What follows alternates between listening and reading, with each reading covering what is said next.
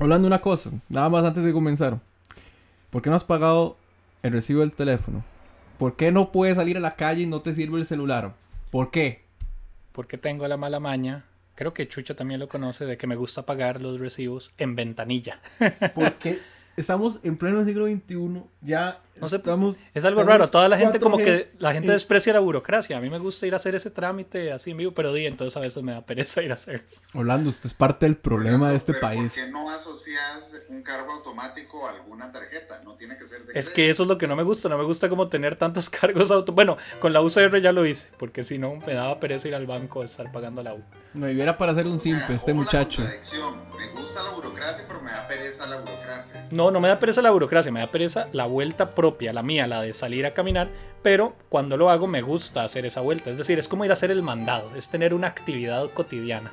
Sí, Orlando, pero digamos, a la fecha no has hecho el mandado y ya llevas como 15 días con el teléfono y desconectado. estamos en crisis de logística. Estamos en crisis de logística porque yo no te puedo mandar los memes o cuando vos estás en la calle no puedes recibir los memes que yo te mando y donde... Pero bueno, en fin. Eh, bueno, vamos, Y vamos. los, y, los, y los Ubers. Y los Ubers, por supuesto, vamos, vamos, vamos, vamos. Ahí me acaba de llegar un mensaje de WhatsApp. Vamos a cerrar WhatsApp. Chao, WhatsApp. Bienvenidos y bienvenidas a una nueva edición del Empezamos Tarde. Saludo a Andrés Díaz y junto a mí, como en todas las ediciones anteriores, Orlando Morales. ¿Cómo estás? Saludos, saludos, de vuelta, de vuelta con el podcast. De vuelta con el, el podcast. de todos, de los madrugadores. El podcast de los madrugadores. Y madrugadoras. trasnochadores, Por supuesto. Y tenemos aquí uno. Tenemos al profe Chucho, un consentido. ¿Cómo estás? Uh. Bienvenido de vuelta. Muchas gracias, encantado de que me tengan de nuevo, que me inviten de nuevo y de la temática tan apasionante que vamos a hablar hoy.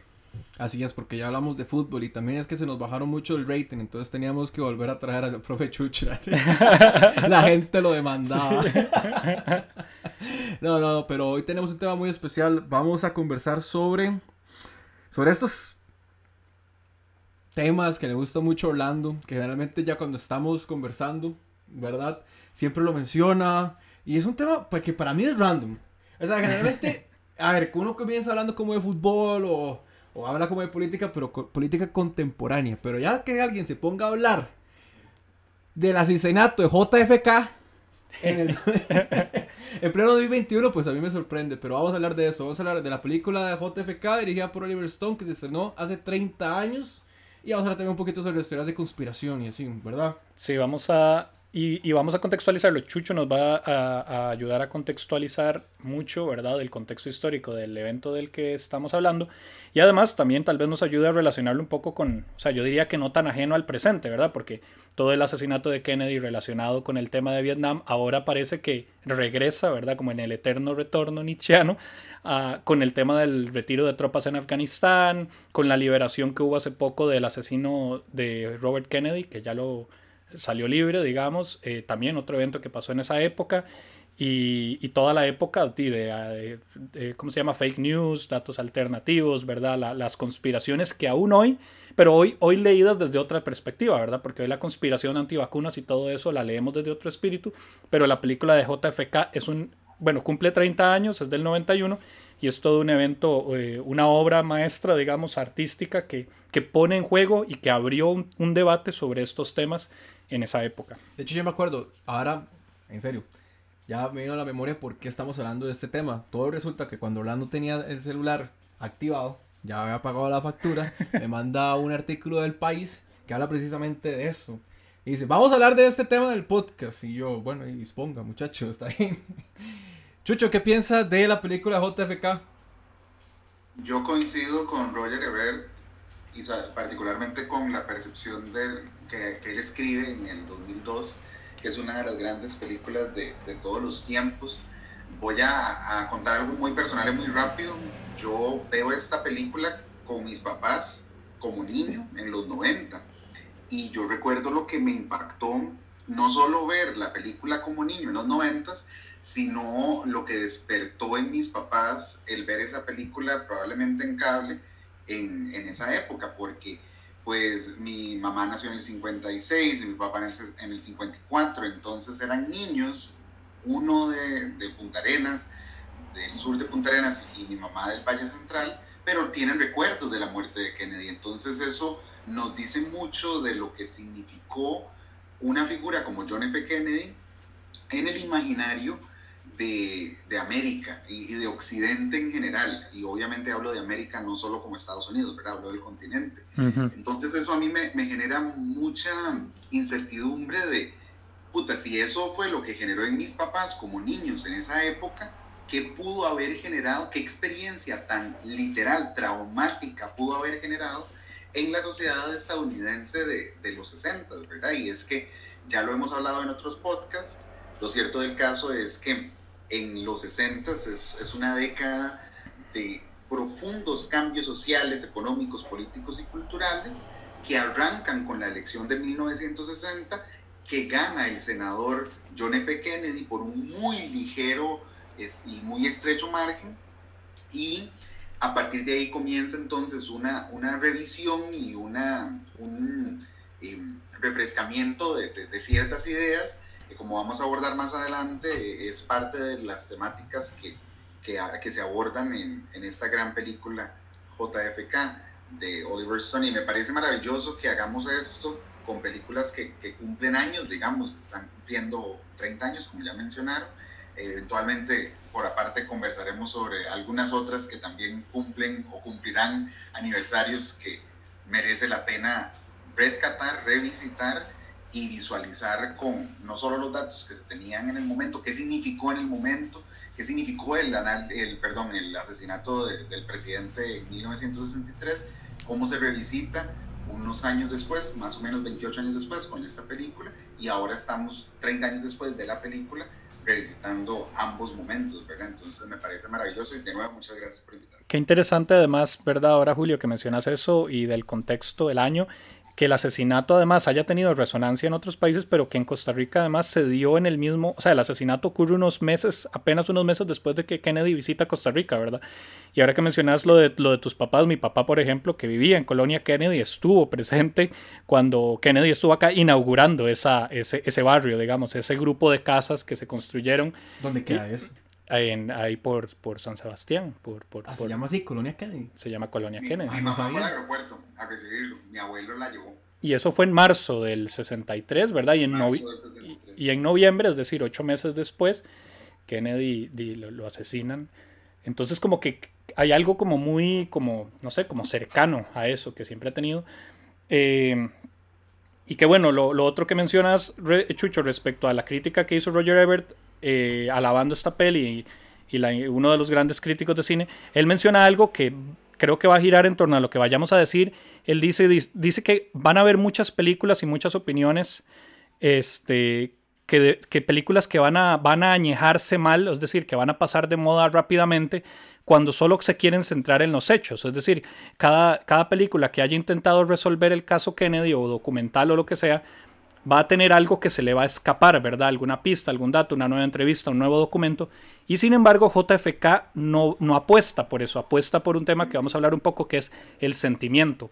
Un sentimiento que ahí sí es universal. La película habla de algo que va a estar presente y casi que lo hace referencia a la película desde las épocas de la muerte de Julio César, ¿verdad? La conspiración más antigua que conocemos política, hasta las conspiraciones modernas y probablemente a futuro. Entonces es una película que por eso es universal. Y aquí yo quisiera puntualizar algo, y es que quien vaya a ver la película, bueno, dos cosas en realidad. Uno, quien vaya a ver la película esperando tener la respuesta de quién mató a Kennedy va a quedar profundamente eh, desilusionado porque al final yo creo que la intención de Oliver Stone es precisamente sembrar dudas y sembrar dudas razonables sobre todo lo que tiene que ver con, con el asesinato de Kennedy la, la, película no tiene para mí esa intención de dar la respuesta a la pregunta quién mató a Kennedy. Lo segundo que yo voy a decir es que, por lo menos yo creo que en este podcast, si nos hiciéramos la pregunta, no podríamos decir con certeza, con suficiente certeza, con suficiente seguridad, la respuesta a esa pregunta, que honestamente, por lo que estamos hablando, es una de las grandes preguntas que surgen después del 22 de noviembre de 1963 hasta la fecha. Y bueno, no podemos, eh, podemos comenzar hablando para empezar, de la película, ¿verdad? Del impacto que tuvo. Yo voy a señalar ciertas cosas puntuales que, bueno, primero la voy a incluir para los que ya han visto o conocen las películas de Oliver Stone. Andrés, por ejemplo, aquí es un gran fanático de Natural Born Killers, una peli que además construye junto con Tarantino, de otro director del que hemos hablado mucho, a mí no me encanta, pero la película pues es un intento de Oliver Stone de abordar otros géneros que él no había tocado, porque Oliver Stone en realidad es conocido junto a Michael Moore, por decirlo así, como de esos cineastas, yo les voy a decir ahorita antipatriotas, pero lo que él quiere promover en sus películas es un, un distinto tipo de patriotismo, un patriotismo que cuestiona a sus autoridades y no que simplemente calla y obedece y escucha las versiones oficiales de los medios o de los políticos. Esta película es además, bueno, Oliver Stones ya había ganado mejor director tanto por Pelotón, la película que además gana mejor película en los Oscar en el 86, y, y repite como mejor director en el 89 con la película Nacido el 4 de julio, para mí la mejor película de Tom Cruise. Eh, su mejor actuación. Ambas películas son sobre Vietnam, ¿verdad? La primera sobre la acción que vivió Oliver Stone, un poco autobiográfica, cuando él fue soldado en Vietnam y la del 89 que él cuenta de las experiencias de este activista que fue un excombatiente de Vietnam, que luego pasó una crisis de identidad cuando regresa a su país y se convierte en un paria, ¿verdad? En, un, en una, una población sobrante y entonces se vuelve activista, este, se me olvidó el nombre ahorita pues del, del, del personaje, pero se vuelve activista contra, contra la guerra y, y a favor de los demócratas y todo eso. Eh, no, más bien también criticando a los demócratas en esa época, porque fue a una convención, ¿verdad? A hacer unas manifestaciones y lo sacaron. y luego llega JFK en el 91, que yo afirmo también que es parte, es una, sería una trilogía anti-Vietnam, una trilogía antipatriota, y contada además con un estilo de, si, si, si les parece así, el estilo de edición, de música y de todos los elementos que componen esta película la hacen también como una película de estar inmerso en la jungla, como estar de vuelta en Vietnam, pero es la jungla política, ¿verdad? La jungla de una cosa misteriosa que no termina por resolverse y siento que todos los elementos artísticos eh, giran alrededor de eso. La película fue muy criticada cuando salió en el 91 por, obvia, por las razones que ya sabemos. Primero porque habían versiones oficiales que ya se sabían de, de, o sea, versiones encontradas, porque sí había gente cuestionando la muerte de Kennedy, pero nunca había habido, había, sí, había habido una obra fílmica que además mostrara en pantalla directa la escena de la muerte de Kennedy de una manera particular que luego mencionaremos, pero muestra el video, la famosa cinta Zapruder que muestra el recorrido del auto de Kennedy antes de que reciba los, los tiros que lo, que lo mataron. Y, y pone en contexto todo eso generó mucho debate al punto de que aquí esto también nos lo va a explicar Julio, esa película recibe mucho homenaje artístico, fue muy criticada y además permitió que a nivel nacional se abriera un debate que que exigió la liberación de todos los documentos que hasta esa fecha aún no habían sido liberados. Y bueno, hubo que esperar otros 25 años hasta el 2017 para que los primeros documentos de todo lo que se había investigado relacionado con la muerte de Kennedy salieran a dominio público, ¿verdad? Algo in, in... Sí, aquí, Orlando, te voy a interrumpir para puntualizar eso. Uno de los grandes legados, no solo fílmicos, es precisamente eso que estás diciendo, el impacto legislativo que tuvo de manera inmediata, porque eh, ya para abordar eso de una vez, lo que pasó fue que ese gran debate, esta gran controversia que se generó por sembrar las dudas razonables de nuevo sobre, sobre la muerte de Kennedy, provocó que en el Congreso se legislara y se estableciera una ley para publicar todos los archivos que se habían declarado secretos por seguridad nacional por 75 años sobre la, la muerte de Kennedy, en ir divulgándolos poco a poco, ¿verdad? Se crea una comisión, la comisión está activa, la comisión eh, es, es una comisión que, que se revisa, que revisa de manera permanente los archivos y, y uh -huh. busca cómo publicarlos sin alterar la, la, seguridad nacional. Y como bien dice Orlando, eh, ya me parece que es un 98% de los archivos los que, los que están publicados se han publicado. Vamos a ver, se han ido publicando a partir del 92 que se crea la ley, que se crea la comisión, y han ido distintos presidentes, particularmente Clinton hizo todo lo posible como presidente demócrata, ¿verdad? Y además por ser, por decirlo así, un heredero político de, Kennedy, en los 90 para publicar la mayor cantidad posible. Había mucho rezago en la publicación que se junta con lo que pasó hace 20 años, ¿verdad? Que fue ataques a, a, las Torres Gemelas, claro. y, y la capital, y que entonces eso disparó la paranoia y entonces prácticamente durante la administración Bush y la administración Obama, si bien es cierto, hubo liberación de documentos, fue mínima, ya con, cuando se controló, entre comillas, la guerra contra el terrorismo, esta comisión se vuelve a sentir segura. Trump, como presidente en el 2017, anuncia en un tweet que se iban a liberar, más o menos lo, lo aguantan un toque, pero al final sí, logran liberar miles de documentos y en este momento lo que queda, como les digo, es un, 2%.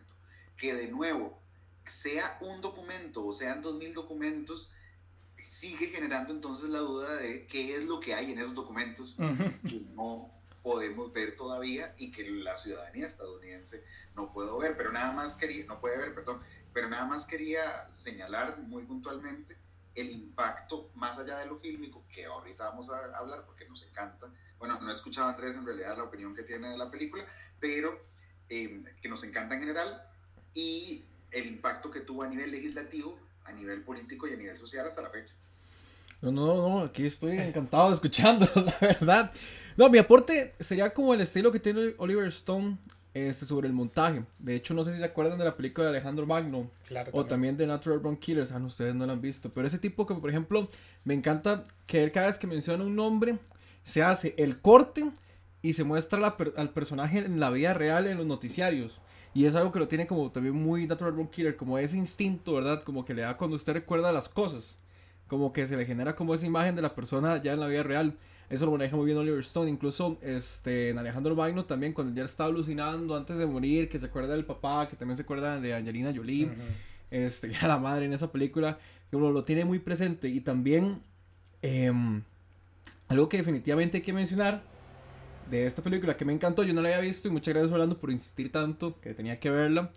Es el cast. Yo estaba sorprendido. De, Uy, este va a ser aquí. También sale Donald Sutherland y sale Joe Pesci y sale Newman de Seinfeld. Sale hasta John Candy, ¿verdad? Un actor que estaba muy de moda en los 80, es un comediante y que tiene un rol secundario ahí menor, pero también es agradable verlo. Y tiene a dos grandes, a Jack, a Jack Lemmon, que es un actor de los 60 muy famoso, y a Walter Matthau, que sale haciendo de un senador en una escena en un avión, pero sí, el cast es de lujo. Sale Tommy Lee Jones también. Y además, qué película tan ambiciosa, porque me imagino que para eh, convocar a este gran, este, a este gran reparto es una apuesta arriesgada también, porque se van a hablar del asesinato de Kenny, que era una película bastante polémica que todos hayan accedido.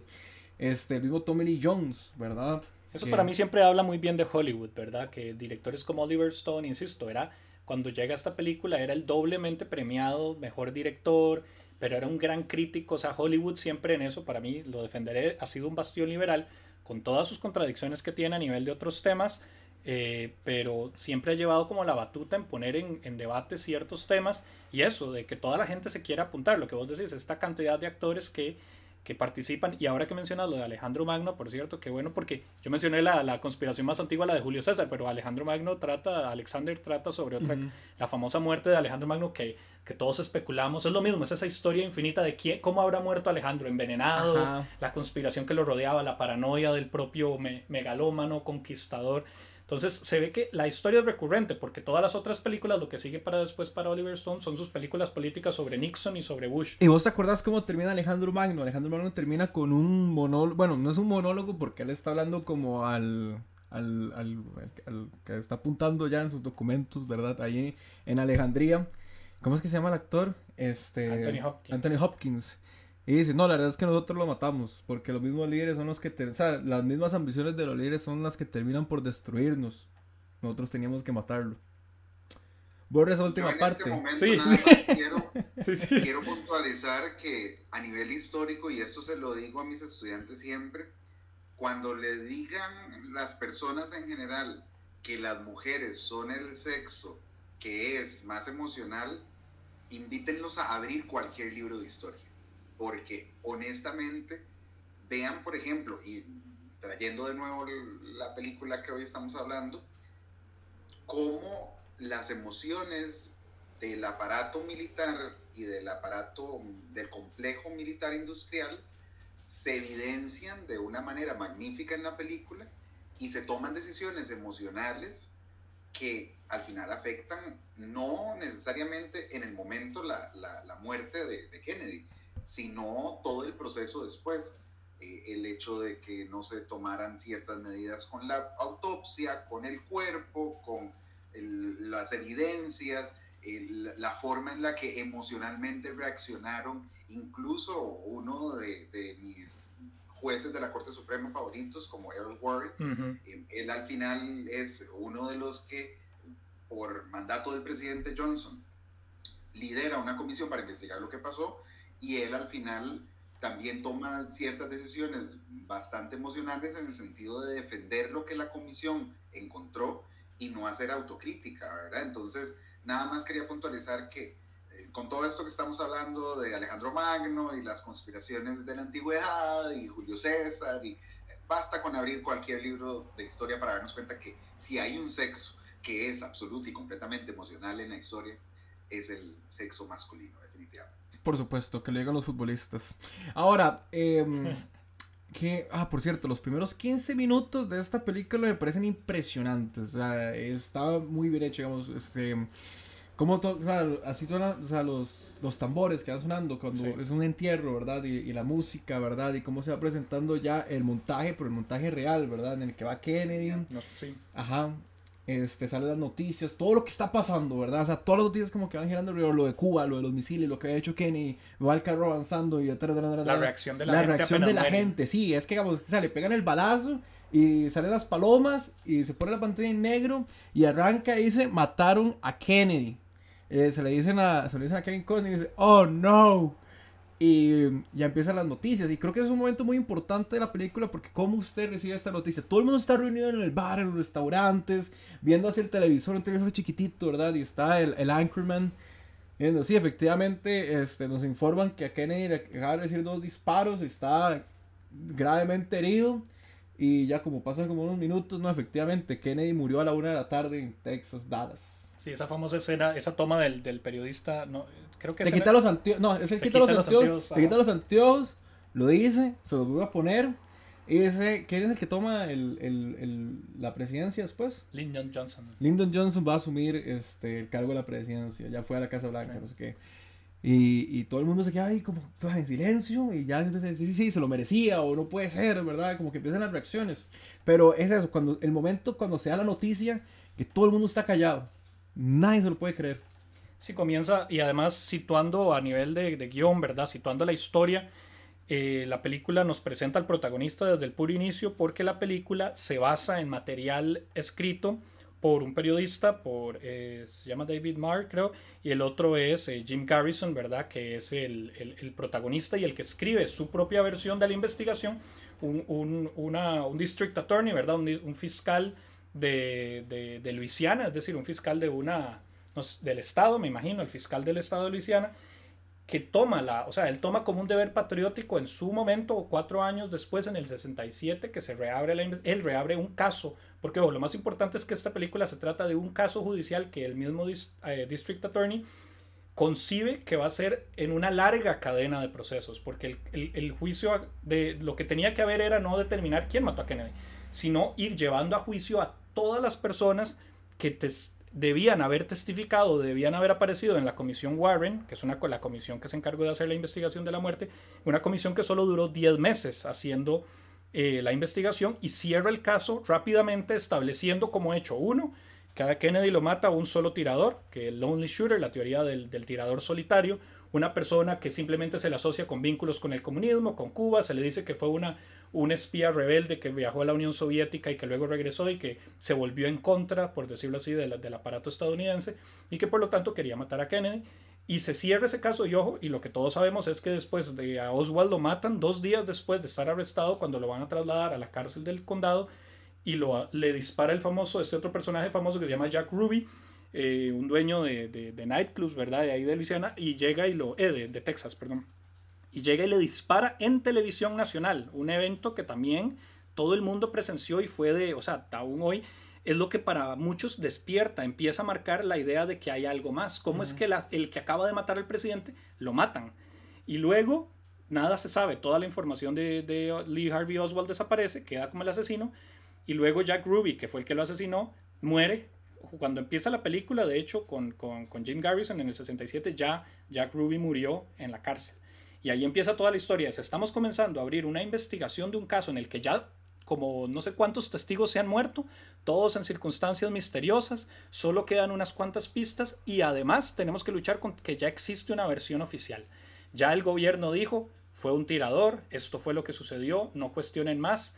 Entonces, lo, lo que más cuesta entender y lo que más abre la película es interesante es eso, es la historia de una, de una persona obsesionada con la justicia en un momento en el que ya existe una una narrativa, una, y hoy todavía por eso nos enfrentamos a eso. Me llama mucho la atención porque en todas las películas de Oliver Stone, a pesar de que hablan en contra de la guerra, como Platoon, ¿verdad? Y en el 4 de julio, tiene un gran respeto hacia el deber militar.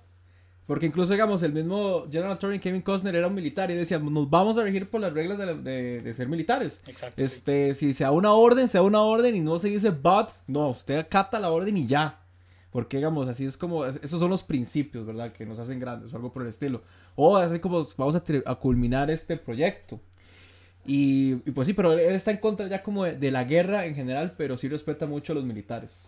Sí, sí, eso... eso... Aquí, perdón, quiero interrumpir para decir dos cosas antes de que se me olvide. Número uno, de esos primeros minutos que mencionaba Andrés, a mí me parece destacable, magistral, maravilloso, increíble que haya tomado la decisión como director y guionista de poner literal, digamos, el, el, clip oficial del importantísimo discurso de despedida original, real, que da el presidente Dwight Eisenhower. Eisenhower, sí. Dwight Eisenhower da un discurso que queda para la posteridad y que se analiza en ciencias políticas, en historia, en muchos aspectos, porque él en su discurso de despedida el 17 de enero de 1960, antes de salir de la oficina oval, unos tres días antes de salir de la oficina oval, dice, me preocupa mucho como general, me preocupa mucho como militar y ahorita terminando mi periodo como comandante en jefe de las Fuerzas Armadas de los Estados Unidos, lo que estoy viendo en una mancuerna que no es sana ni para Estados Unidos ni para la democracia, de el complejo militar industrial, cómo se toman decisiones con base en visualizaciones económicas sin necesariamente ir a la parte militar, porque hay que recordar que el background de, de Eisenhower era que él lideró eh, básicamente los aliados al final de la Segunda Guerra Mundial, ¿verdad? Entonces, su, su expertise en el área militar le permiten decir ese tipo de, de cuestiones que ah, después, obviamente, uno, uno puede analizar esa decisión genial, magistral que tomó Oliver Stone de poner eso al puro inicio, porque de nuevo eh, eh, hay, hay interpretaciones, hay opiniones, pero eso es simple y sencillamente fuente primaria. Y entonces, para mí es fundamental eso. Y lo otro que quería mencionar era que es un guion adaptado, ¿verdad? Hablando de, de un libro que son básicamente las memorias de, de Jim Garrison, el, el, fiscal del distrito de New Orleans, que, que lleva estos casos y que ya como elemento adicional que a mí siempre me pareció curioso, una vez que empecé a leer un poquillo sobre la película, el mismo, el real Jim Garrison sale en la película. Sale como Earl Warren.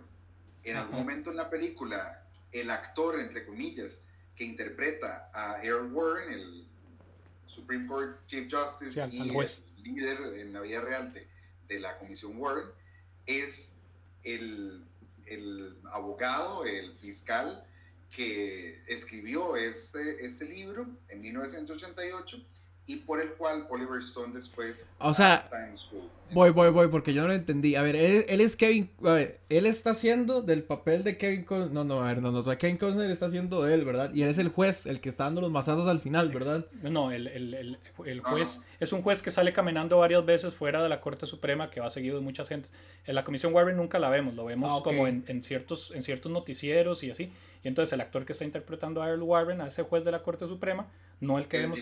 ese es Jim, el, Garrison real. Ah, ah, qué buen toque. no lo había notado. Sí, eso que mencionas, Chucho, es algo que, bueno, se le alabó mucho, ¿verdad? La cantidad de material documental, de nuevo, que maneja Oliver Stone, una técnica que yo creo que lo mencioné en otro podcast, los 80 a nivel de cine fueron un cine muy idílico, muy, llamémoslo así, infantil, nostálgico, yéndose a los temas de fantasía, de ciencia ficción. Eh, de terror, pero el tema del thriller político revive en los 90, revive con películas, bueno, directores como Michael Mann o conocemos El silencio de los inocentes.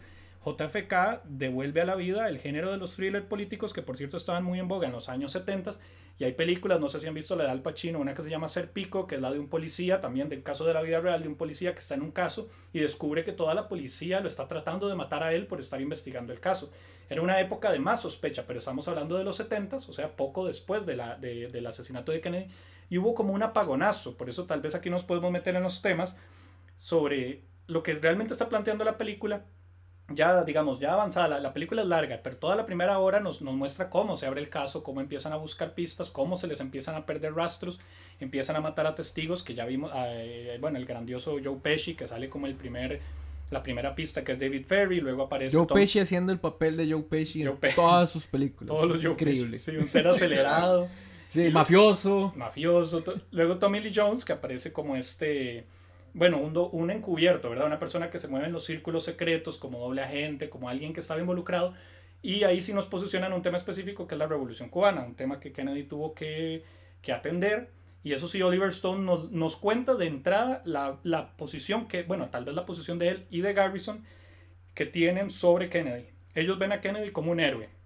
Un héroe porque lo ven como el, el presidente que, que casi que quiso, así lo menciona después otro personaje, pero a mitad de la película, Kennedy el presidente que quiso acabar la Guerra Fría, que quiso desarmar eh, el desarmamiento nuclear, que fue un representante de los derechos civiles, que quería salirse de Vietnam, que incluso quería eh, cerrar la carrera espacial y que más bien fuera un esfuerzo conjunto entre soviéticos y estadounidenses. Vos sabes qué curioso, ahora que estabas hablando de eso, sobre eh, lo que pasó en Boya Cochinos y Joe Pesci, se a la mente el papel que hace Joe Pesci en The Irishman que están precisamente hablando de eso. Y dice, uy, el día que me voy a cochinos y pierden, y los más están en el bar, están fumando y están todos tristes porque perdieron. Y de la misma manera que Pesci en esta película estaba todo aguado porque perdieron en Y de hecho en esta se menciona y quería matar a Kenny. En esta se menciona a Jimmy Hoffa incluso. Todo esto estaba sucediendo. Eso, eso lo iba a mencionar, que son, bueno, todas las películas que además podemos invocar porque si hablamos de la película que estuvo nominada este año, El juicio de los Chicago 7, El irlandés, o una película como Mank, como Ciudadano Kane, todas ya nos cuentan algo de un nuevo tipo de thriller político que está basado en la idea de que no hay una versión oficial de algo, de que algo se nos va a escapar y de que la historia no, no, no, no, sabemos si lograría o logrará llegar a ser objetiva e incluso si descubrimos los hechos, que es algo que Jim Carrison a mitad de la película más o menos dice, él, él entiende que él podría ganar o perder el juicio, pero él dice, aún si ganáramos el juicio, y aquí es donde Chucho nos puede comentar, dice, la conciencia histórica, la memoria histórica de este evento va a tardar unos 30, 35 años en cambiar su posición. O sea, él sabía que ni siquiera estaba peleando un juicio para inmediatamente recibir el reconocimiento o la verdad sobre eso. Es una película que se pone muy filosófica porque entiende que la verdad no está asociada a los hechos. Y, y, lo vamos a comparar un poco con el tiempo presente, todavía no quiero mencionar eso, pero es el tema de cómo hoy más bien, ante la sobreabundancia de información, cuando creemos que el acceso a muchos datos, a muchos hechos, a muchas evidencias y a verificaciones nos van a garantizar tener una, una creencia, una certeza y una seguridad de lo que sucede en el mundo, Parece que no. Pasa lo contrario, tenemos mucha información y aún hay gente que siente que hay conspiraciones. Y lo que menciona Julio, la primera vez que se menciona el, el complejo militar industrial en ese discurso de Dwight Eisenhower, lleva durante toda la historia, y lo recuerdo con mi papá, con todos los de izquierda o de derecha que han hablado sobre el tema de Estados Unidos, todos entienden que hay un mando político y siempre hay un mando extra. las, figuras, lo, hablamos también en, la del... Eh, Judas and the Black Messiah, Judas y el Mesías Negro, sobre que quién es el que da las órdenes siempre más arriba, por detrás. Y esa idea que hoy la maneja cuando Trump decía el Deep State, y lo dicen, bueno, antes de Trump ya se decía el Deep State, el Estado profundo, es algo que lo vemos en JFK mencionado, pero en JFK es un elemento de, de liberación. Eh, Jim Garrison habla incluso de esta metáfora de abrir los ojos, de salir de la edad de la inocencia, de que tenemos que perder esa inocencia, de dejar de creer en las versiones oficiales pero hoy, hoy en día nos está pasando lo opuesto. Estamos llegando a la idea de que el que cree en conspiraciones es muy paranoico, que verdad nos inventamos teorías vemos teorías de conspiración en todo lado, creemos que todo es una conspiración política.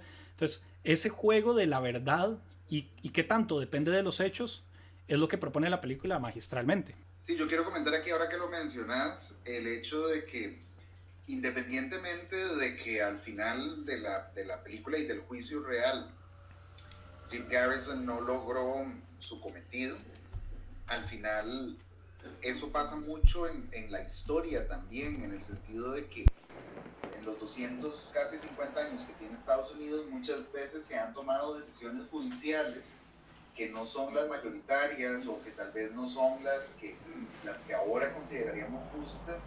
Solo para poner un ejemplo muy rápido, poco antes de la guerra civil, que fue entre 1861 y 1865, hubo una decisión de la Corte Suprema ante un esclavo que reclamó su condición de ser humano y por lo tanto su libertad, la Corte Suprema le niega la demanda a ese esclavo y le dice, usted es propiedad, usted no tiene derechos. Entonces, ¿qué quiero decir con esto? Que muchas veces las decisiones que toman los estrados judiciales no solamente son las más justas, sino que eventualmente evolucionan. Y, por ejemplo, más o menos 100 años después, poco antes de todo lo que pasó con Martin Luther King, a quien también asesinan, ¿verdad?, en la década de los 60, este, la Corte Suprema toma la decisión de quitar la segregación racial en espacios educativos y después en todo tipo de espacios, tratando de resarcir un poco lo que la misma judicialidad había hecho legal en su momento. No sé si me estoy dando a entender, no sé si me estoy explicando. Es decir, en la misma historia vemos muchísimos ejemplos en donde no importa de verdad cuál fue el resultado, pero el precedente que se genera, aunque no fuera el precedente mayoritario, al final nos permite encontrar lo visionario que fue el, el personaje real de, de, Jim Garrison en establecer lo que estableció, en luchar por lo que luchó, porque al final el que perdiera el juicio es irrelevante, no sé si me explico, lo que importa es lo que puso en la palestra pública y el trabajo real también que hace Oliver Stone al magnificar ese trabajo de Jim Garrison en su momento. En su momento la misma esposa se lo cuestiona, ¿verdad? Y lo, lo, lo dice, o sea, sigue pensando en los muertos, básicamente diciendo, sigue pensando en Kennedy y no se está dando cuenta cómo estamos destruyendo esta familia, cómo nuestros cinco hijos están amenazados y al final, pues obviamente es bastante admirable porque, de nuevo, si bien es cierto, no se logró el cometido judicial, el cometido social histórico más que logrado. Qué buen papel el que hace eh, Michael eh, Rooker, que es el que también sale en The Walking Dead y en Guardianes de la, de, la Galaxia, porque tiene como este debate con Jim Garrison, que dice, es que usted está acusando así plenamente al Estado, ¿verdad? De matar al presidente. Usted está acusando ya a los militares y todo lo demás, y yo no puedo permitir que esto salga a juicio, vamos a perderlo, ¿usted qué le pasa? Y además que eso es antipatriótico.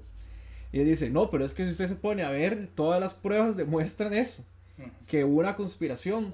Y luego se ve reforzado, que para mí la mejor escena de la película, la escena de Mr. X, que la hace Donald, eh, Donald Sutherland que le empieza a hablar, digamos, de todo, como él estuvo tanto tiempo el en Black soplón, Ops. El soplón, el sí. soplón, sí.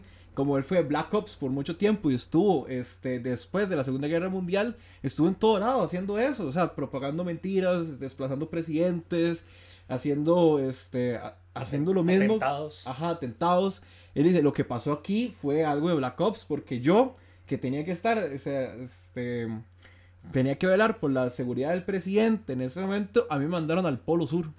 Me mandaron lejísimos a hacer algo que pudo haber hecho cualquiera.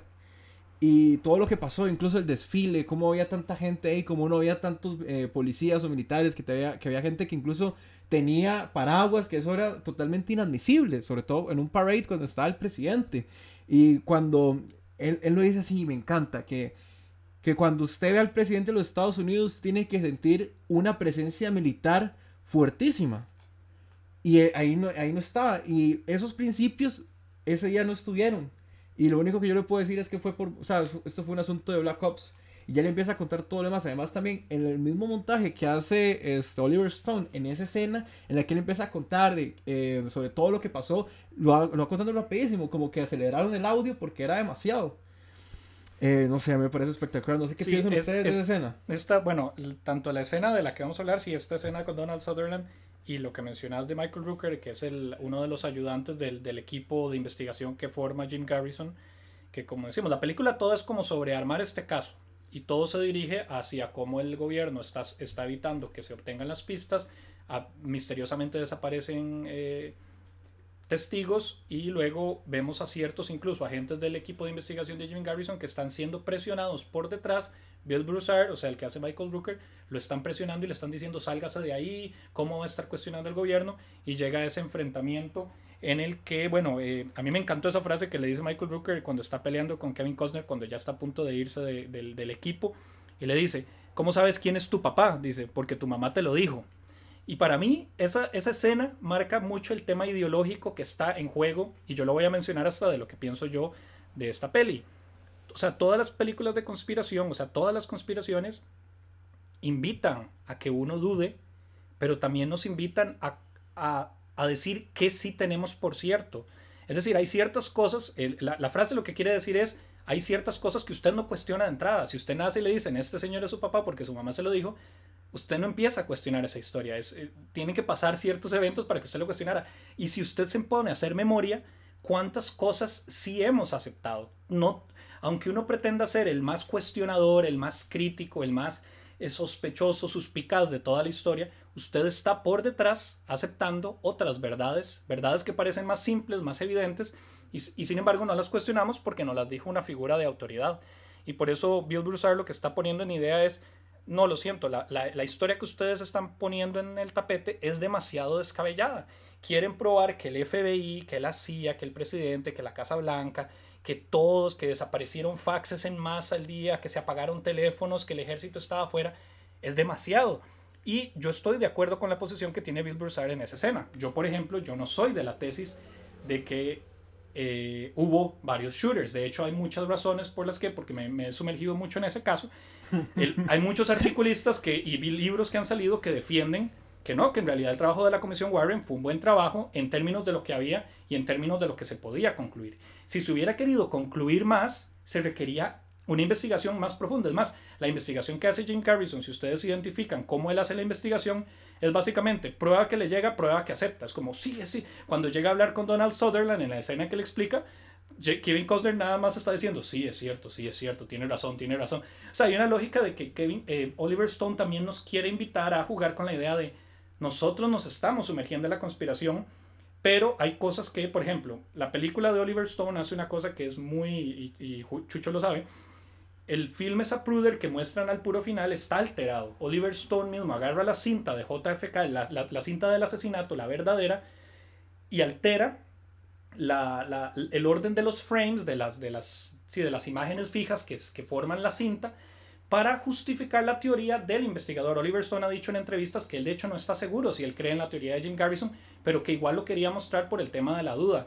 Cuando muestra en esa cinta, casi que el, filme lo que sugiere es que el día del tiroteo hubo seis tiros. La película propone seis tiros. Y no solo la Comisión Warren, sino ninguna de las investigaciones que ha habido después más serias han propuesto más de cuatro tiros. Cuatro tiros por una comisión que hubo después en los 70s que que dijo que tenían una cinta de audio que luego se probó que no estaba alineada correctamente en el tiempo, en el que se escuchaban cuatro, pero luego toda la, la, versión oficial es que fueron tres tiros, uno perdido y los dos que impactan al, uno que le impacta en la cabeza al presidente y el otro famoso tiro que es la única bala que tenía que hacer todo el recorrido imposible para eh, eh, darle al gobernador y al presidente al mismo tiempo. La bala mágica. La famosa bala mágica. Entonces, vamos a esto. La idea es, sí, parece que hay una, una conspiración, pero la evidencia todavía se nos escapa. Entonces, hasta cierto punto, yo creo que las conspiraciones funcionan así. Yo creo que la conspiración siempre dice una verdad mayor, pero no necesariamente dice todo. Yo, por ejemplo, no creo que hayan sido más de varios tiradores porque no existe esa evidencia, no existe la evidencia. Existe la evidencia más concreta fuera de la película porque hay otras evidencias que sí localizan a Lee, Harvey Oswald en el edificio, no como la película lo prueba, que casi que quiere decir que Oswald es un héroe que simplemente estuvo en el lugar equivocado y que lo inculparon y de que y que de que solo y de que fueron más tiros no digamos yo creo que sí fue un tirador lo que yo no creo es que evidentemente y el mismo Robert Kennedy el hermano lo decía todos saben que había algo más porque la verdadera prueba no es cómo murió Kennedy la verdadera prueba y lo dice Donald Sutherland es por qué muere Kennedy claro ¿A, quién le, ¿A, quién le, beneficia? ¿A quién le beneficiaba? Por qué muere justo en el momento en que estaban sucediendo todos estos eventos políticos, ¿verdad? Eh, justo antes de Vietnam y que Lyndon Johnson llegara y que inmediatamente revirtiera las decisiones. ¿Cómo es que esos eventos, el, Donald Sutherland dice, si esto hubiera ocurrido en la Unión Soviética y un capitalista loco que hubiera regresado de, la Unión, de Estados Unidos, un ruso, y se hubiera devuelto y con fines capitalistas hubiera matado al líder supremo de la Unión Soviética, todo el mundo, y el caso se hubiera cerrado así de simple con un lonely shooter, todo el mundo hubiera dicho, ahí hubo un golpe de Estado. Es decir, las cosas, un evento tan magnánimo como que muere un presidente de Estados Unidos en un tiroteo, casi que lo llevaron a un matadero en una plaza pública sin seguridad, y que se cierre el caso de una manera tan sencilla, lo que a todas luces grita es aquí hubo algo más. Nadie queda satisfecho con una respuesta tan sencilla. Y eso es a lo que invita el filme. Pueden existir mil teorías de cómo murió Kennedy, pero lo que sí se advierte es que pasó algo más. Yo ahí quiero aportar que probablemente los tres estamos de acuerdo de que esa escena es probablemente la mejor de la, de la película y aquí yo aporto desde ciencias sociales que lo que se dice en esa escena es bastante, bastante, bastante cercano de nuevo a, los hechos históricos probables, a los hechos históricos posibles. Entonces es, bastante acertada.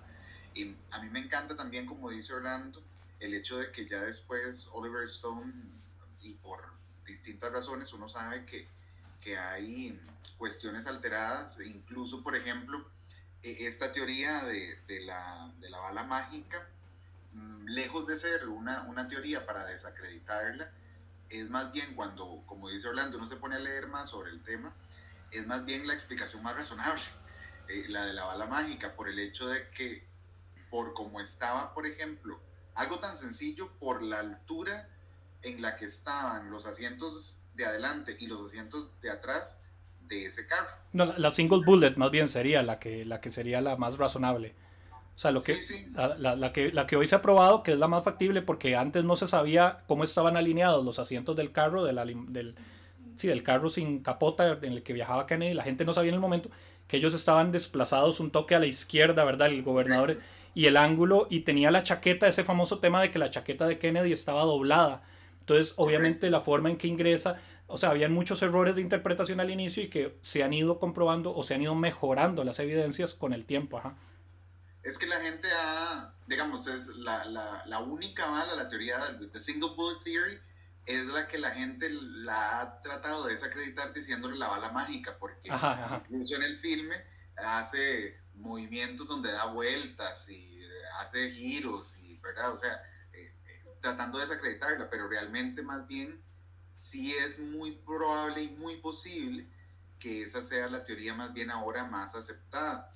Pero ese es el tema, o sea, al final el filme no nos busca convencer sobre X o Y, lo que nos busca es sembrar la duda y para mí eso es lo más maravilloso, que genera la duda y todo el colorario que, que genera no solo a nivel legal, sino a nivel social, ¿verdad? Hasta la fecha. Y hacer las preguntas complicadas que es lo, el filme propone Usted puede quedarse hablando de los cómo y de los quiénes, pero si usted no pregunta los porqués en una investigación, y ese es el problema, lo que se da a entender es que la comisión Warren solo resolvió cómo murió Kennedy, pero nunca quiso explicarle al público, ni los medios de comunicación, y los que lo hicieron por fuera y sí quisieron hacerlo, lo hicieron, quedaron como locos y paranoicos, ¿verdad? Que, que estaban en contra del, del, país y eran antipatriotas.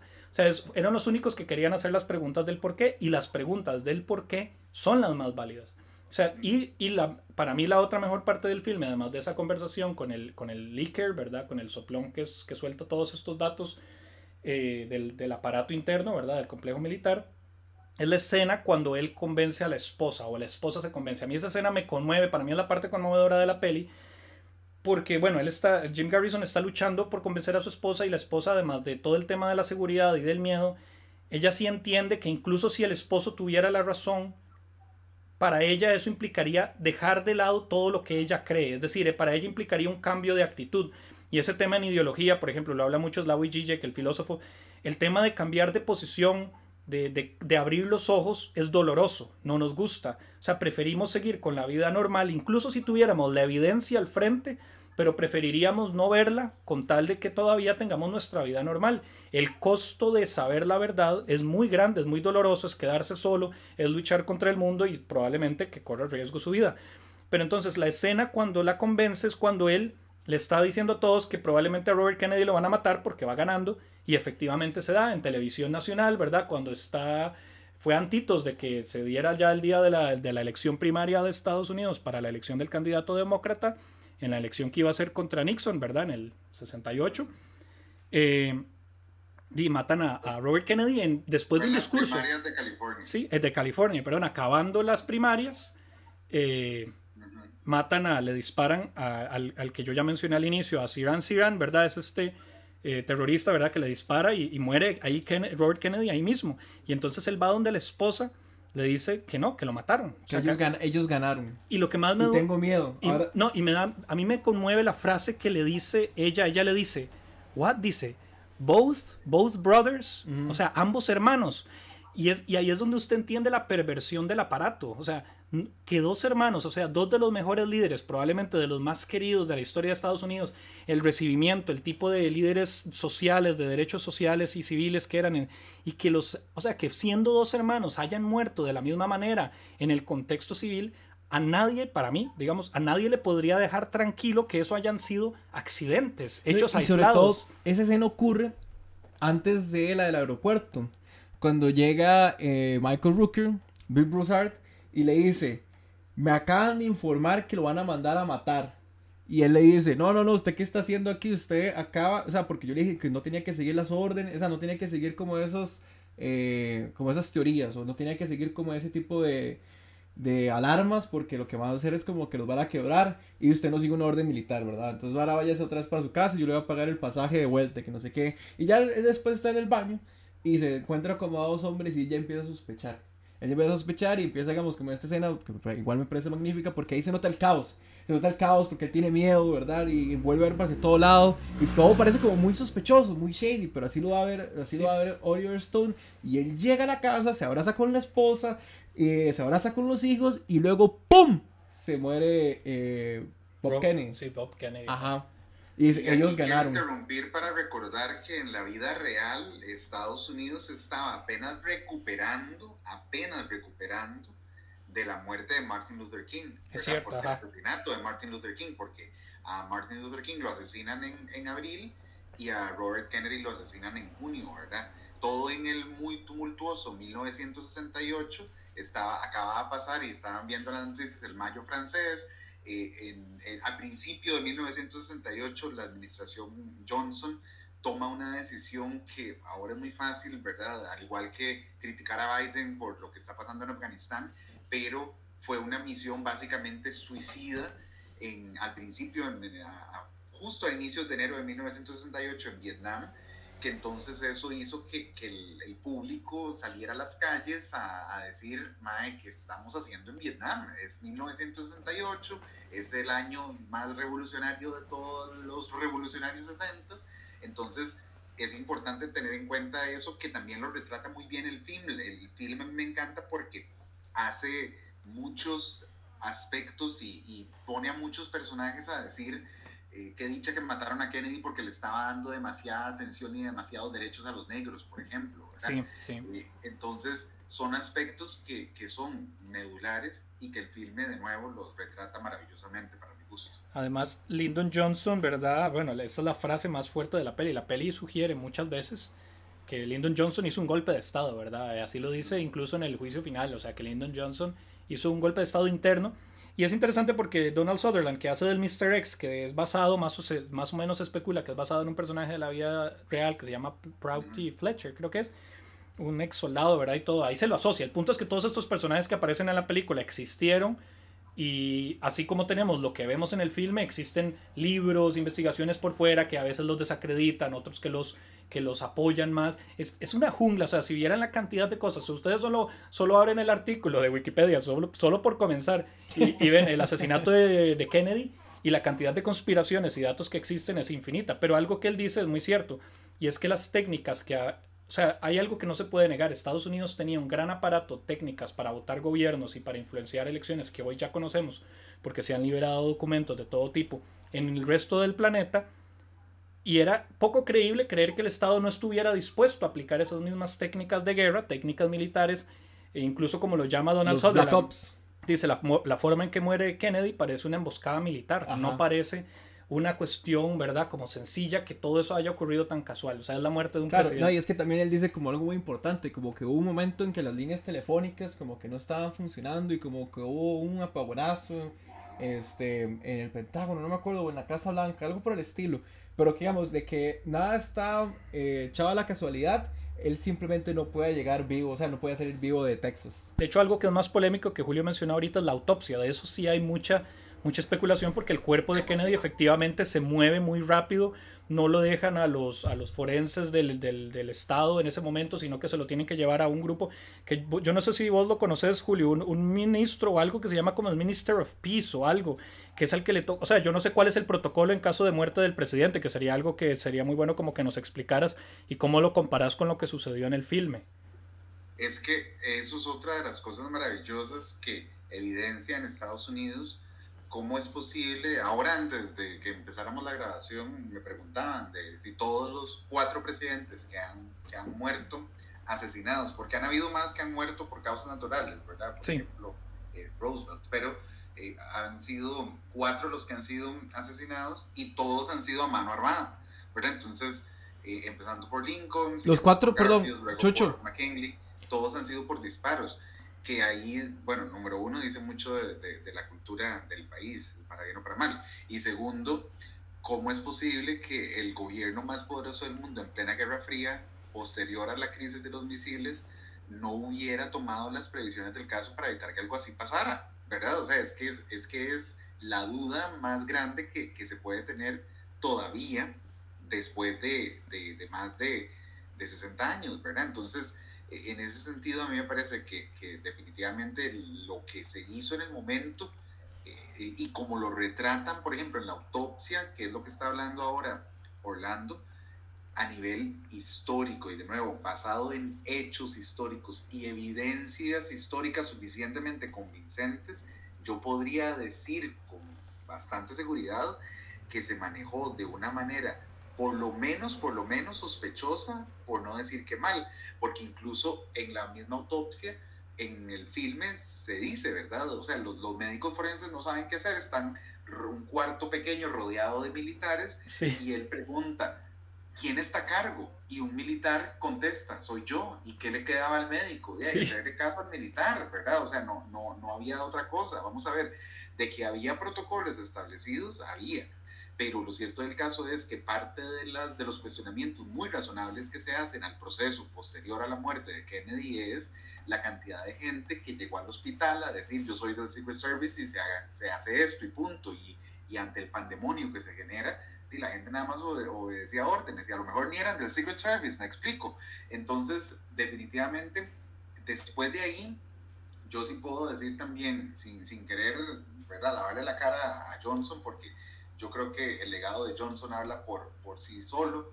Eh, podemos hablar del de, legado en general de aspectos positivos y aspectos negativos. Del legado positivo, definitivamente la guerra contra la pobreza. En los 60 se reduce significativamente la pobreza por programas estructurales y de apoyo como Medicare, Medicaid, que todavía funcionan en Estados Unidos, y también eh, ese tipo de elementos que buscan no solo garantizar la seguridad, obviamente, del presidente y de los futuros presidentes, sino eh, comenzar a hablar un poco del tema de, del manejo de la información. Había cosas que al final no dependían de él y que fueron otras esferas las que, las que toman las decisiones. Y también, por supuesto, el legado de Johnson en cuanto a, derechos civiles, ¿verdad? Porque durante la década de los 60 se firman una serie de, de, de decretos y de, y de leyes, se logran pasar ciertas leyes incluso con resistencia de demócratas, pero se logran pasar ciertas leyes para los derechos civiles, que es definitivamente parte del legado de Johnson. Obviamente también podemos criticar montones el seguir en la guerra de Vietnam, el tomar ciertas decisiones en, en, ese, en ese aspecto, como de todos los presidentes, ¿verdad? Pero a lo que quiero llegar con esto es que definitivamente la muerte de Kennedy es un antes y un después en muchos aspectos, incluyendo el seguimiento de protocolos, porque Johnson dice, más si lo hicieron con Kennedy, lo pueden hacer conmigo. Entonces, por el amor de Cristo, hagamos algo para que esto no siga pasando. Ya han sido tres los presidentes antes de Kennedy, los que habían sido muertos, asesinados por mano armada. Por favor, hagamos algo. Y bueno, hasta la fecha, insisto, este, se, se logra. Ahora Orlando mencionaba, y yo también, el hecho de que Kennedy vino a Costa Rica unos meses antes de su muerte, y esas fotografías son simples y sencillamente espectaculares, ¿verdad? O sea, el, el entrando al Teatro Nacional rodeado de gente, eh, el, la gente, él igual en, un, en una limusina sin ningún tipo de, de, de, seguridad aquí en Costa Rica.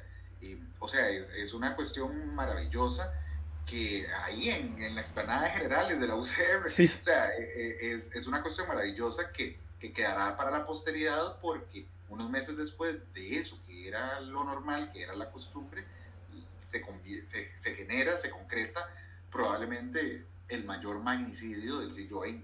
Y, y, ojo, y hay otros que a Kennedy tampoco es que lo salvan tanto. Oliver Stone lo hace, ¿verdad? Pero hay otros que también ven a Kennedy como un continuador de otras políticas que, por ejemplo, tenía Eisenhower con respecto a Cuba y todo. Pero sí lo, lo leen por detrás también como una persona que, que dudó. Que más o menos le pasa un poco las de Obama, ¿verdad? Un personaje que sabemos que tiene un carácter moral y sin embargo que fue partícipe al final de acciones militares internacionales muy específicas. Entonces, como vos decís, ninguna figura aquí, especialmente y en un tema histórico y en un tema de narrativa ideológica, y, o menos aún en una obra de arte, puede quedar como en un blanco y negro, ¿verdad? ¿Quién es el malo y quién es el bueno? Preguntarse quién es el malo y quién es el bueno en una película así no, no, no, no lleva mucho. Algo que mencionaste hace un rato que fue lo del tema del legado, de cómo una cosa sienta precedente para lo otro, lo mencionan al puro final de la película con la frase de Shakespeare que tiran de la tempestad de What is past is prologue, lo que es pasado es prólogo, o lo que es pasado sería futuro, por decirlo así. Es como, como señalar de que todo esto, o sea, lo que le pasa a Kennedy no debería ser de nuevo visto como hechos aislados, sino que toda la historia anterior nos habla, sea mala o sea buena, sea un caso perdido, sea un caso ganado, para nuevos precedentes. Por ejemplo, sin ese caso nunca hubiera habido esa investigación que sembró ese, ese estudio del carácter de los estadounidenses. Que, por ejemplo, Oliver Stone jamás habría hecho esa película eh, sin, todos estos eventos. Y luego la comisión, eh, la comisión que después liberó los documentos no se hubiera dado. Y yo lo quiero llevar a un último tema, que es el tema de, a nivel presente, cómo, o sea, ¿qué, ¿qué, se toma? Es decir, exactamente no es, ese, no es ese presidente perdido ahí que mataron y un hecho como de que parece no importarnos, porque para mí eh, lo que pasó en el 11 de septiembre del 2001, y, y, ¿cómo se dice? Importa o hereda muchos de estas temáticas de nuevo, pero con un elemento nuevo. Al haber el elemento televisivo, vuelven a ser la idea de la conspiración, pero ahora sí por la evidencia. Es decir, todos vieron la cantidad de eh, material visual que existe en Estados Unidos del Día de las Torres Gemelas, es abismal, de ángulos, de tomas, de testimonios, llamadas, y existen cantidad de conspiraciones, por ejemplo, la más famosa, la de que eh, las torres fueron detonadas por una explosión controlada interna, que todo fue un trabajo para justificar la guerra, que... y vuelvo a lo mismo. Hay cosas que uno dice, esto es descabellado, esto no pudo haber pasado, yo creo que esto pasó así, efectivamente se secuestraron aviones y murió gente, pero uno sabe que hay cosas que sucedieron muy convenientemente. Y de nuevo vuelve a pesar mucho para el tema de las guerras modernas, lo que está pasando en Irak y en Afganistán, por ejemplo, el tema de los leakers modernos también, o sea, un, un Julian Assange que terminó exiliado y perseguido por, por todo el mundo, y, o un Edward Snowden, ¿verdad? Que terminó también exiliado en Rusia, me parece que está todavía. Entonces, bueno, ahora Andrés que me dijo que había estado viendo el documental de Q, o sea, al punto sí. de que más bien hemos llegado a un punto en que se exacerbó y entonces es conspiración en todo. No sé cómo lo ves vos, Andrés. No, claro, conspiración tras conspiración. De hecho, este documental Q Into the Storm narra eso, digamos, este, la figura de Q. Este, bueno, para los que no saben, era Q es como esta persona, ¿verdad? Eh, que aparece, digamos, que tenía eh, 8chan, 4chan o y en Raid creo que también estaba que él pasaba como tirando ciertas noticias, como esto es lo que realmente estaba pasando y como que alimentaba las dudas. Sin embargo, ahí las teorías como que sacaban eran como muy, muy, muy, muy reales, como incluso muy, yo diría muy estúpidas. Como decir de que en Washington había una pizzería, sí, sí. el Pizzagate que llaman, sí. o sea, que había una pizzería y que en esa pizzería hay un sótano y que llegan los demócratas con Hillary Clinton y se comen a los chiquitos. O sea, y, y, la gente realmente lo cree. Pero hay un clima de sentimiento de inseguridad, que es lo que Ajá. menciona esta peli, lo que menciona Roger Ebert en su crítica, que es la gente ante cierta... Ya, ya, dejemos el nivel de los hechos, es el nivel de los sentimientos, y por eso mucha gente no entendía cómo es que Trump podía ganar, ¿verdad? Cómo es que ya en un mundo de tantos hechos lo que deberíamos ponerle atención es a las emociones, cómo el mundo de la política, de la historia, ¿verdad? de los medios, se nutren a partir de emociones y quiénes controlan esas emociones, por ejemplo. Y eh, las Torres Gemelas es un caso paradigmático porque yo siempre lo leo como en ese intermedio. Yo no creo que haya sido toda esta conspiración interna, pero me parece muy sospechoso que todo el gobierno que lo muestra Michael Moore en Fahrenheit 911 eh, tuviera ¿verdad? una reacción muy lenta, que el servicio secreto de nuevo sabía ciertas cosas, que luego de los eventos de las caídas de las torres no fueron a atacar a los saudíes y a los pakistaníes, que eran los que estaban más involucrados, sino que se fueron contra Afganistán, que en ese momento no tenía nada que ver. O sea, que, que armaron una guerra en Irak, que ahí no estaban, no había ni siquiera armas de destrucción masiva. ¿Cómo, ¿Cómo, de nuevo se vuelve a alimentar eso? Y de nuevo volvemos a la lógica. O sea, lo que es pasado es presente. Esto, esto es precedente Claro. para seguir haciendo preguntas. Ajá, y las preguntas importantes, el por qué, a quién le beneficia que se hayan quedado las Torres Gemelas, a quién le beneficia nuevamente que Estados Unidos, que Bush hubiera tirado otra vez toda esa maquinaria militar. Y creo que la película también lo menciona ya como para ir cerrando. Este, creo que es como un elemento común, que es que la guerra es un gran negocio para Estados Unidos y simplemente no se puede detener. La paz genera pro- progreso, paradójicamente. Sí, Julio, ¿cómo ves? Ajá. nada más quiero agregar que para mí, de nuevo, parte de lo genial de la película es poner en evidencia y poner en la palestra central ese discurso de Eisenhower que sigue siendo muy vigente porque hay que tener claro que es más allá de Johnson, más allá de la presidencia, más allá del servicio, del servicio secreto, más allá de las agencias, Ujú. el FBI, la CIA. Es un poder mucho más fuerte que el mismo poder formal, real. Y es lo que provocó que ocho años de gobierno de Obama no pudiera cerrar Guantánamo. Yo me imagino que las personas que son parte de ese complejo militar industrial le dijeron a Obama, no podemos cerrar Guantánamo. Usted tiene la autoridad, pero usted no puede cerrar Guantánamo. Y cuidado, y no le dijeron, recuerde lo que le pasó a Kennedy, ¿verdad? Sí. Entonces, para mí es importantísimo que la película haya puesto desde el inicio esa escena porque sigue teniendo una, una brutal vigencia hoy. Sí. Demasiado Sí. grande para caer. Solo, solo, y Chucho, además vos tenés toda esta, esta bueno, este análisis que, podemos llevar a paralelo a las historias de seguridad nacional de los países, ¿verdad? Las mismas historias de el gran miedo a recabar la historia y abrir eh, comisiones de investigación, ¿verdad? En España, en Chile, en México, en Costa Rica, ¿verdad? Lo tenemos con nuestra propia guerra civil, ¿verdad? La idea como de, de no hablar de algo, de que sacar ciertos temas es problemático y de que estas películas, que insisto, le dejan a uno, a uno sí le da miedo ver estas pelis, por eso mismo, porque resuenan mucho en el presente y, y uno sabe que no se va a detener, lo dice Donald Sutherland, ¿verdad? La guerra es el gran, él lo dice como su frase, su posicionamiento filosófico, la guerra es el gran articulador de la sociedad, Andrés lo acaba de defender también, o sea, estamos seguros de eso, o sea, estamos seguros que literalmente la lógica que hoy realmente ordena el mundo no es política, no es democrática, es la, la, la fuerza guerrera en el planeta. ¿Vos, vos qué pensás, Julio? Totalmente, y además, pues ha sido histórico y de nuevo por decisiones muchas veces muy emocionales tomadas eh, eh, por hombres, de nuevo.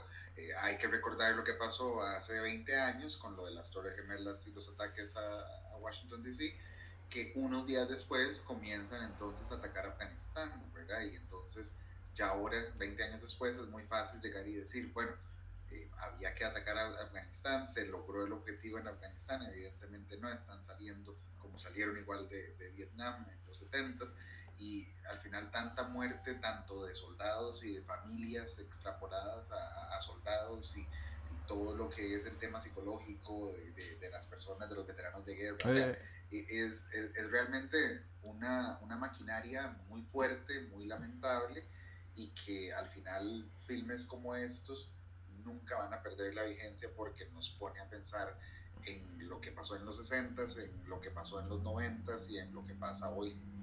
Claro, que siempre hay un poder que está detrás del trono, que es el que mueve presidentes y lo que mueve ejércitos y todo lo demás. Pues Andrés, la verdadera es... explicación por la que yo tengo el cel duro tanto en pagarlo es por eso, para que no me espíen en la, en, en la calle. es mejor andar protegido y desconectado. por la vacuna en todo caso, sí. entonces paga el teléfono, Orlando. Así es, vamos, muchísimas gracias. Muchas, vamos. muchas gracias a Julio por acompañarnos, volverá. Volverá, sí, sí, volverá. Tenemos varios proyectos ahí este, en la bandeja, esperando. Este, muchísimas gracias por acompañarnos y espero que les haya gustado. Este, nos vemos para la próxima, nos escuchamos. Pura vida, se despide uh. ustedes, Andrés Díaz, Orlando y el profe Chucho. ¡Wey! Chao. ¡Chao!